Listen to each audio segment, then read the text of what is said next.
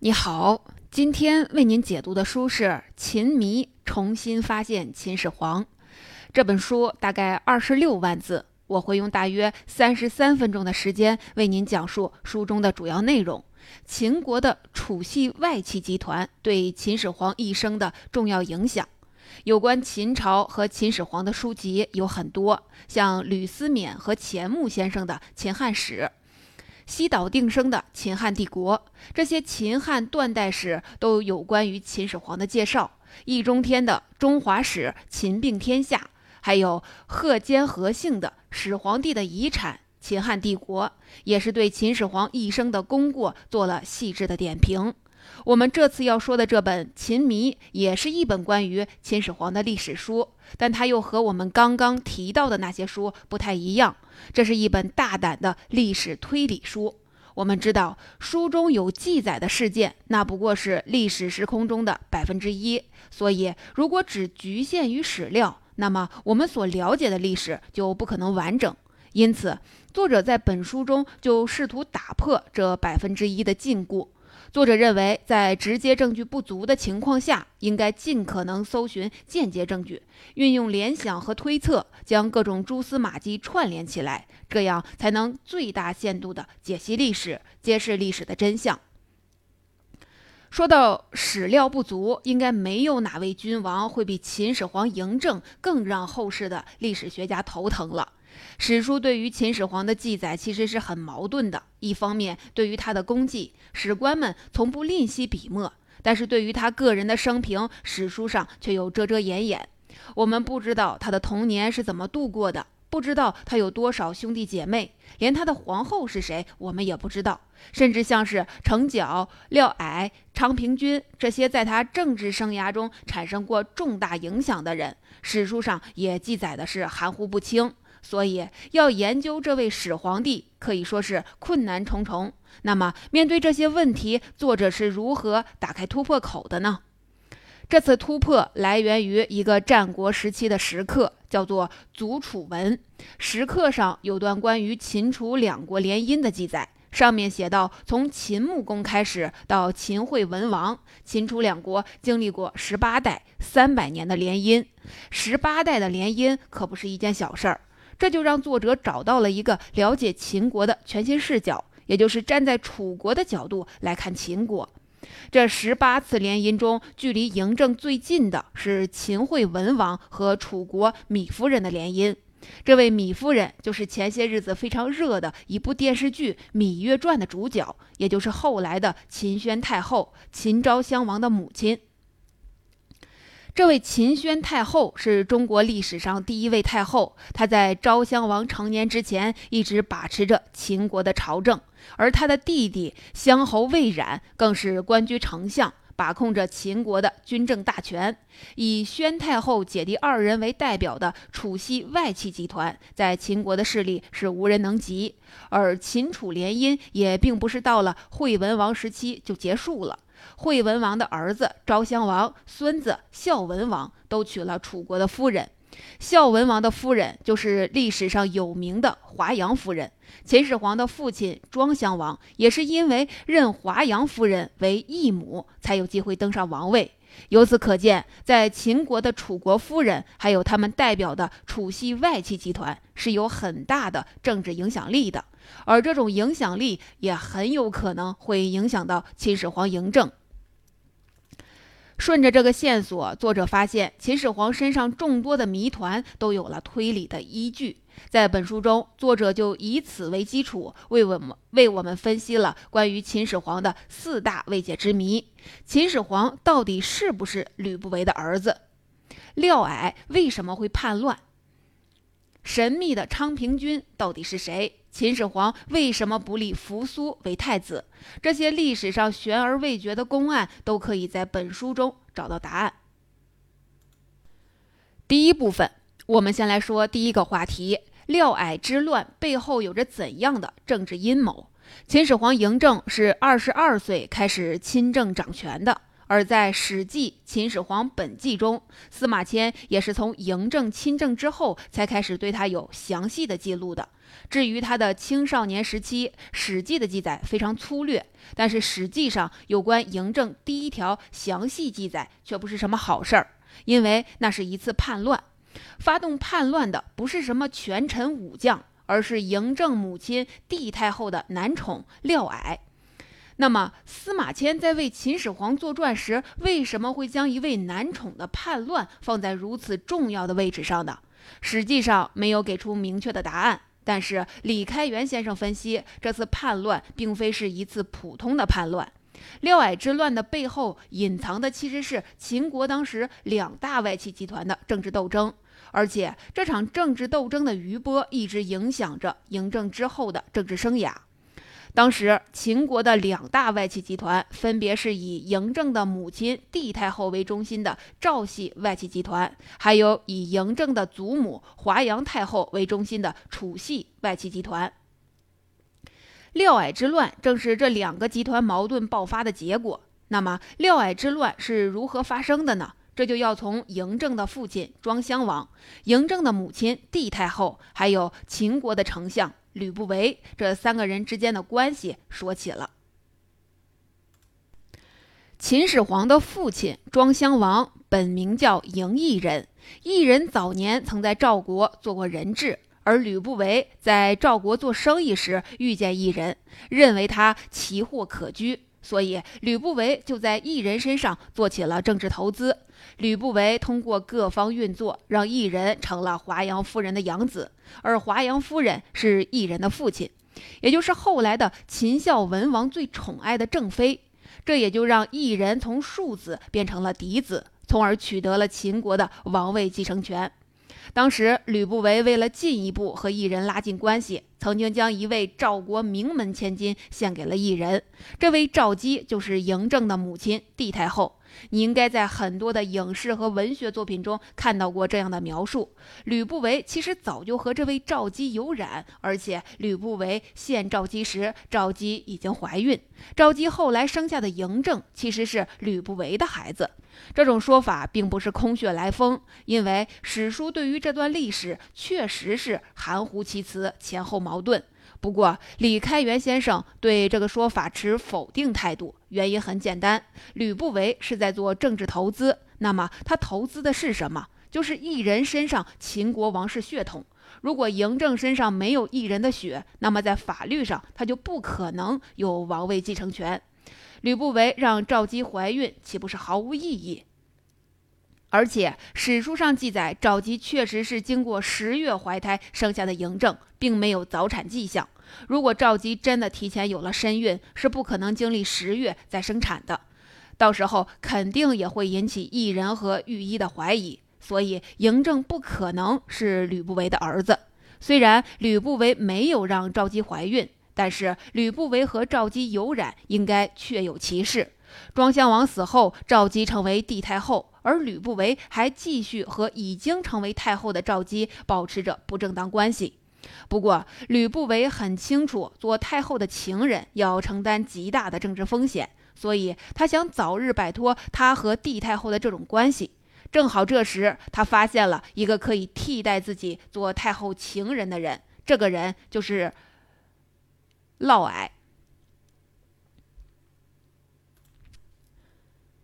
嫪毐身上有两个优点：第一，他是帝太后的同乡，都是赵国人，同乡之间自然易于亲近；第二，嫪毐有超强的性能力，对帝害帝太后这样的成熟妇女很有吸引力。于是，吕不韦将嫪毐献给帝太后作为男宠，而他自己则成功脱身。这里要强调一下，秦汉时代寡居的太后、公主养男宠不是什么丢人的事儿。相反，这种行为在当时是受到社会鼓励的。嫪毐受到帝太后极大的宠信，史书上说，帝太后将自己的事儿全部交由嫪毐处理。嫪毐家中有上千奴仆，此外，他还公开招揽天下名士来他府上做门客。这种架势已经和当时的丞相吕不韦不相上下了。或许你以为这不就是帝太后给自己的男宠撑撑门面，让他在外面风光一下就完了？但是事情绝不止这么简单，因为接下来帝太后要做的事儿让所有人都大跌眼镜，那就是她竟然给嫪毐封侯了，而且还是最高等级的列侯。秦国的爵位一共二十个等级，最低级叫公士，最高级是列侯。商鞅变法后，秦国对爵位的控制相当严格，每一级爵位的晋升都必须用相应数量的敌人首级和军功来换。秦国历史上被封为列侯的人屈指可数，而且全部记录在册。我们都知道，秦国大将王翦在秦灭六国的时候，可是立下过赫赫战功。他不仅为秦国消灭了赵国，还让燕国元气大伤。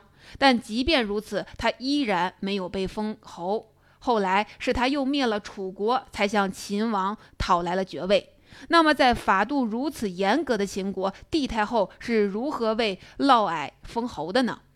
史书上并没有明确的记载，不过李开元先生为我们提供了一个推论：在嫪毐封侯的同一年，秦国发生了另外一件事儿，就是嬴政的弟弟成角发动叛乱。成角的母亲是韩夫人，也就是嬴政父亲的另一位宠妃。帝太后应该就是在清理韩夫人的外戚势力时，逼成角造反的。而成角造反，嫪毐则是举报人。根据秦国法律，举报和杀敌是同等奖赏，这应该是嫪毐封侯的原因。到了这里，我们就不难发现，帝太后扶持嫪毐绝不只是作为男宠这么简单，她是为了壮大自己的政治势力，让嫪毐充当自己对付政敌的打手。而成角之乱不过是嫪毐的小试身手，因为接下来帝太后才要让他对付真正的目标。于是引发了嫪毐之乱。嫪毐有帝太后的撑腰，现在又封了侯，可谓威风八面。于是他也不由得狂妄起来，做事儿开始毫无顾忌，甚至还自称是嬴政的义父，这可是犯了大罪。后来有关部门终于开始对嫪毐展开调查，嫪毐害怕嬴政秋后算账，就和太后商议，密谋在嬴政亲政当天发动叛乱。这就是我们通常了解的嫪毐之乱的起因，但是李开元先生却认为嫪毐之乱并非这么简单。理由有三点：首先，帝太后作为太后的合法地位就在于她的儿子嬴政是秦国的君王，他不会傻到为了嫪毐去杀害自己的儿子。其次，嫪毐叛乱时得到了一大批政府高官的支持。像廷尉、内史这些首都最高军事和行政长官都有参与，而最可疑的是，史书上记载，嫪毐并没有去进攻嬴政亲政典礼的现场，而是去进攻一个叫齐年宫的地方。由此可见，嫪毐叛乱并不是要去杀嬴政。那么，嫪毐要进攻谁呢？齐年宫又是什么地方呢？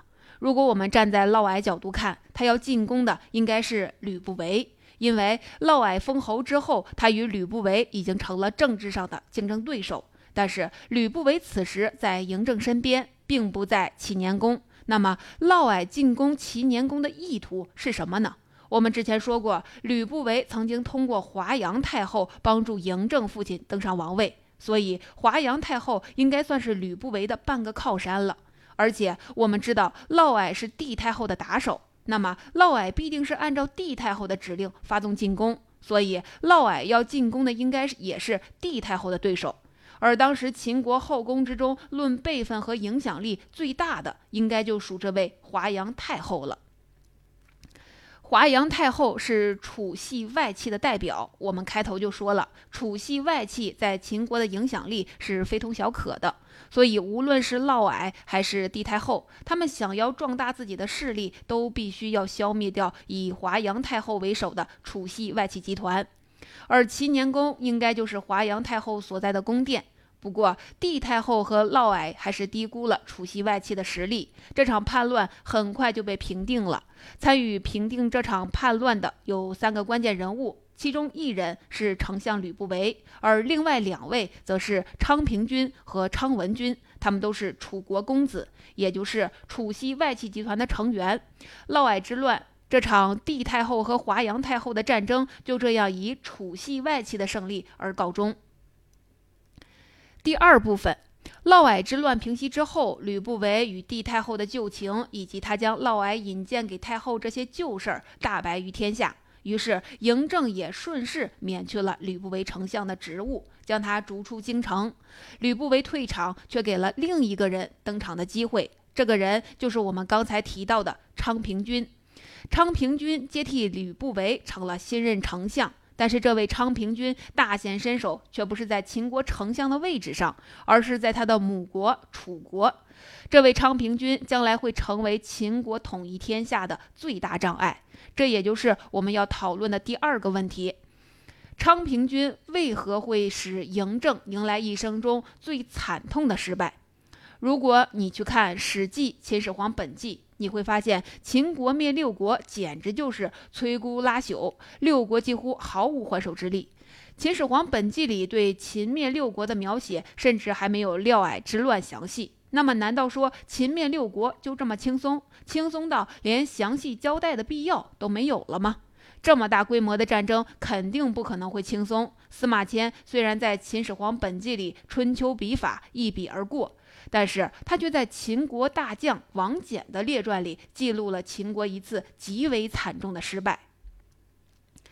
秦王政二十一年，也就是公元前二二四年，秦国已经灭掉了韩国和赵国，下一个目标锁定在了楚国。在作战会议上，嬴政询问灭楚国要用多少军队，刚刚崭露头角的年轻将领李信当即回答：只要二十万。这时，嬴政又回头去问老将王翦，王翦却说非六十万不可。六十万，那等于是要秦国倾全国之力。王翦认为非六十万不可，是因为他知道楚国当时还是有相当的实力，必须要做万全准备才行。但是嬴政当时正是意气风发、万事得意的时候，老将王翦的建议他根本听不进去。结果，嬴政让王翦退休，回家安度晚年。同时任命李信为大将，领兵二十万攻打楚国。李信从郢城，也就是现在的湖北荆州附近出发，一路东进，势如破竹。一年后，也就是秦王政二十二年，大军已经逼近楚国都城寿春。但是就在秦军连战连胜的时候，李信却做了一个非常不可思议的决定。他突然命令全军后撤，掉头向西去进攻自己后方的根据地郢陈。而就在李信匆忙后撤的时候，楚军突然发动袭击，一举攻破秦军。这次失败是秦国历史上极为罕见的惨败，同时这次惨败也给我们留下了许多谜团：李信为什么要退兵？退兵又为什么进攻自己的根据地郢陈？郢陈到底出了什么问题？这一连串的问题，《史记》在记录本次战役的王翦列传里并没有给出答案，但是司马迁还是给我们留下来了一些线索。这些线索就隐藏在之前我们提到的《秦始皇本纪》的春秋笔法中。《秦始皇本纪》中，在记录秦王政二十一年，嬴政让李信领兵，让王翦告老还乡时，后面突然话锋一转，提到了另一个人的动向。这个人就是平定嫪毐之乱的昌平君。昌平君在李信出兵的同一年迁徙到了郢城，而在两年后，也就是秦王政二十三年的记录中，昌平君的名字又一次出现了。这一次，昌平君大大出了一次风头，他被楚国名将项燕立为了楚王。如果我们将这两件事儿和秦王政二十二年李信进攻郢城结合到一起，结论就不言而喻了。那就是这一年，昌平君在郢陈谋反了，他与楚军合谋击溃了李信的大军，而且后一年，也就是秦王政二十三年，昌平君就成了楚王。到这里，李信兵败之谜我们算是有眉目了。但是在这里又产生了一个新的疑问：昌平君到底是谁？他作为一位秦国丞相，为什么会成为楚王？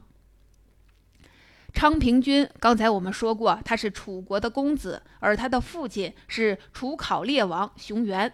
熊元还是王子时，曾在秦国做人质，昌平君就在秦元熊原在秦国时生下的孩子。熊原身份尊贵，他要在秦国娶妻生子，那么他的婚姻自然会影响到秦楚两国的邦交。而此时秦国掌权的人恰好又是秦宣太后，宣太后也是出身楚国贵族。所以，无论站在宣太后个人立场，还是站秦楚两国关系上看，熊原婚姻的最好对象都应该是一位秦国王室成员。昌平君就是熊原与这位秦国王室公主所生的公子。后来，熊原回到楚国继承了王位，而昌平君则被留在了秦国，并且成为了秦国楚系外戚集团的一员，活跃在秦国政坛。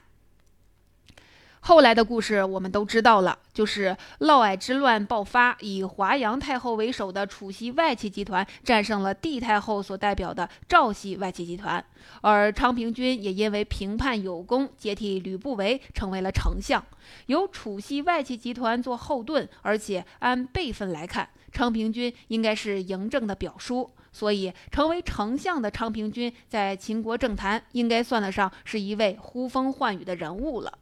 不过，也正因为昌平君有这样的身份，在秦国要攻打楚国的时候，他处境就变得微妙了。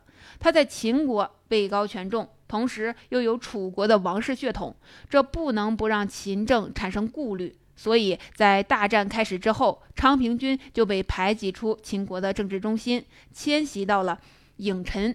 郢城是楚国的旧都，在秦昭襄王时期被秦国攻占。以往人们解读这段历史，都认为嬴政派昌平君到郢城，是想借助他楚国王族身份来安抚当地百姓，防止民众叛乱。但是，1975年的一次考古发现，使得昌平君的这次迁徙有了更多的解释。当时在湖北云梦县发掘出了大量的秦代竹简，就是著名的《睡虎地秦墓竹简》。这批竹简上写着，昌平君迁徙到了郢城，有死士跟随。昌平君为什么要带着死士呢？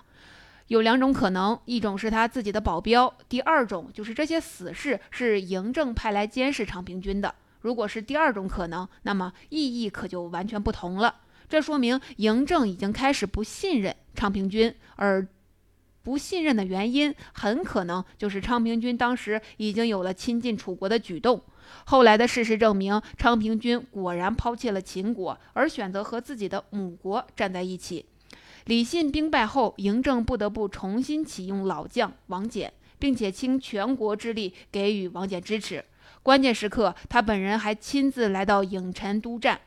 但是楚国刚刚战胜秦国，士气正盛，统帅项燕又是当时的名将，秦国想要扭转局面绝不容易，所以王翦不得不稳扎稳打，步步为营。秦楚两军僵持了一年的时间，这一年中谁都不敢轻举妄动，最后秦军终于拖得楚军撑不住了。王翦看准时机，一鼓作气，才取得这场战争的胜利。而昌平君和项燕则兵败身亡。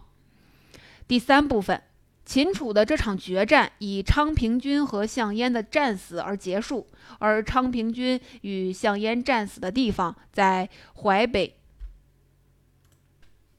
为什么要特意提到这个地方呢？因为在淮北祁县里有一片低洼湖泊，这片湖泊的地名你一定听过，它叫大泽乡。也就是秦末陈胜吴广发动起义的地方。我们知道，陈胜吴广起义就是以复兴楚国为名义发动的，连他的国号都叫张楚。历史就是这样巧合。楚国灭亡十四年后，那场秦楚大战在相同地点得到了延续。但是这次我们并不是要讨论陈胜的这次起义，我们要说的是陈胜当时打出的名号。陈胜冒用。楚国大将项燕的名义打出嬴政的长子扶苏的名号，这是不是很奇怪呢？如果要复兴楚国，那就应该打出昌平君或者其他楚国王族的名号才对。为什么陈胜要打出扶苏的名号呢？这也就是我们要讨论的第三个话题：秦始皇的长子扶苏身上有着哪些未被写入史书的秘密？关于陈胜打出扶苏的旗号，通常被认为是他要利用扶苏在民间的声望。扶苏一直主张温和的仁政，打出扶苏的旗号，说明陈胜只是反对暴政，而不是反对秦朝。陈胜自己也说过：“天下苦于秦国统治很久了，秦二世胡亥本来不应该被立为皇帝，应该立为皇帝的是公子扶苏。所以反暴政不反秦政。”这个说法看似有些道理，但是这里还是存在矛盾的地方。我们说战争是政治的延续，因此中国古代战争最讲究要名正言顺。既然已经打出了复兴楚国的旗号，而楚国又是被秦国所灭，复兴楚国本身就是反对秦朝的统治，所以陈胜如果真想凝聚楚国的民心，就不可能再打出扶苏的名号。这样看来，陈胜要以扶苏为名号，只有一种可能，那就是打出扶苏的名号是对他复兴楚国、推翻秦朝统治是有帮助的。换句话说，扶苏应该与楚国有着某种渊源。关于扶苏与楚国的这种渊源，史书上并没有明确的记载。但是李开元先生推断，这可能与他的母亲有关。扶苏的母亲很可能是出身楚国的王女，在秦国，君王的婚姻大多都是由太后操办的。就像秦武王，他的母亲惠文后是魏国夫人，所以秦武王迎娶的也是魏夫人。秦昭襄王的母亲宣太后是楚国人，而昭襄王迎娶的也是楚夫人。之后到了嬴政的祖父秦孝文王。孝文王做王子时，还是宣太后当政时期，所以孝文王的正妻还是楚夫人，也就是我们开始提到的那位华阳太后。而嬴政到了结婚的年龄时，他的母亲帝太后已经因为嫪毐之乱失去了政治影响力，所以决定他婚姻的应该是华阳太后。那么华阳太后自然也会为嬴政选一位楚国夫人，而这个人应该就是扶苏的母亲。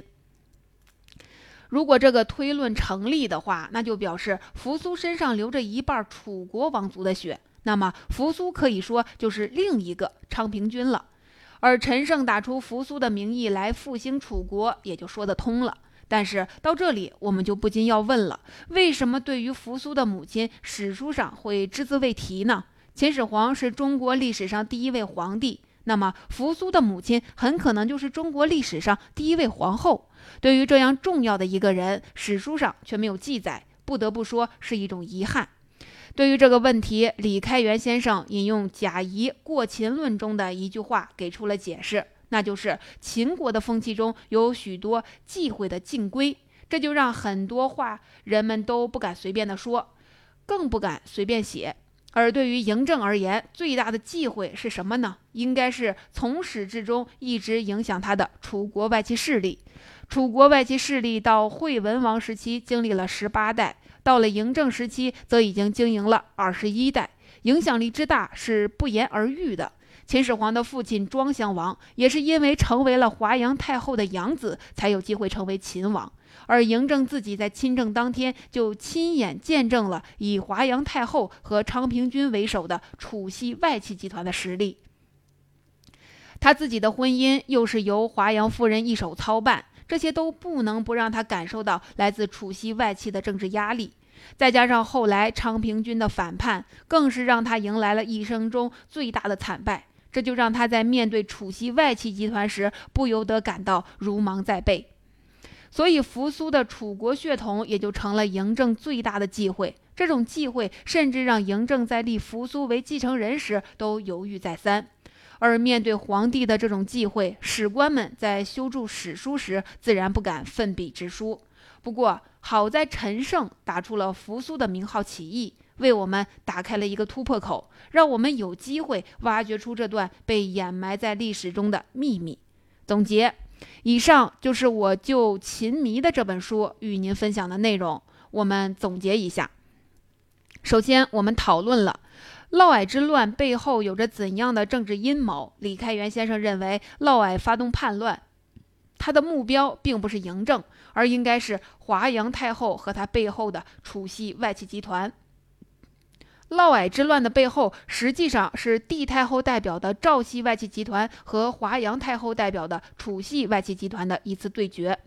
接下来我们讨论了昌平君为何会使嬴政迎来一生中最惨痛的失败。我们知道了李信在进攻楚国时突然退兵与昌平君有关。昌平君出身楚国王族，而且李信兵败时，昌平君正好又在郢陈，再加上此后昌平君被被立为楚王，所以李开元先生分析，李信兵败应该是昌平君在郢陈发动叛乱的结果。而他的这次叛乱造成秦国历史上少有的军事失败。最后，我们讨论了秦始皇的长子扶苏身上有着哪些未被载入史册的秘密。我们知道，在秦国，君王的婚姻大多都是由太后操办的。而嬴政到了结婚的年龄时，他的母亲帝太后已经因为嫪毐之乱失去了政治影响力，所以决定他婚姻的应该是华阳太后。那么，华阳太后自然也会成为嬴政选一位楚国夫人，而这个人应该就是扶苏的母亲。陈胜打出扶苏的名义来复兴楚国，就是要把扶苏描绘成第二个昌平君。至于史书为何对于扶苏母亲没有记载，李开元先生认为这应该是触碰到了嬴政的忌讳。楚系外戚给嬴政的政治压力，加上昌平君的叛乱，让他在面对楚系外戚时不由得感到如芒在背。而史官们在修筑史书时，自然也就不敢奋笔直书了。在本期音频的最后，我想为您分享另一个故事。这个故事来自《左传》，是《左传》的开篇之作。叫郑伯克段于鄢。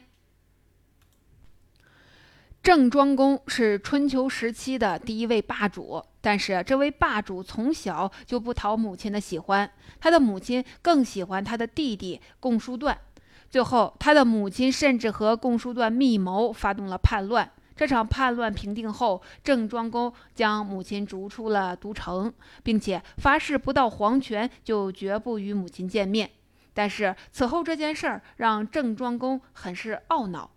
他在与大臣颍考叔聊天时说：“你有个老娘孝敬，而我却没有啊。”后来颍考叔为他出主意，让郑庄公挖一条地道，挖出泉水，然后和母亲在地道中相见，这就不算违背当初的誓言了。郑庄公采纳了颍考叔的意见，终于在地道中与母亲相见。郑庄公生活在秦始皇五百年前的春秋时期，但是两个人面对的问题却很相似。秦始皇一生都生活在一种无形的压力之下，给予他这种压力的不是秦国的外敌，反而是他的亲人，他的祖母、母亲、表叔、儿子。当秦始皇面对这些他的至亲之人的时候，或许要比面对东方六国的百万大军还要苦恼吧。郑庄公最后挖出黄泉与母亲相见，但是秦始皇却没能做到，一直到死他都没有明确长子扶苏的太子身份。在他生命的最后一刻，要将扶苏召回继位，却又被赵高和胡亥密谋阻拦了。连临终最后的愿望都没能实现，而这点而言，秦始皇也是一位很让人同情的人。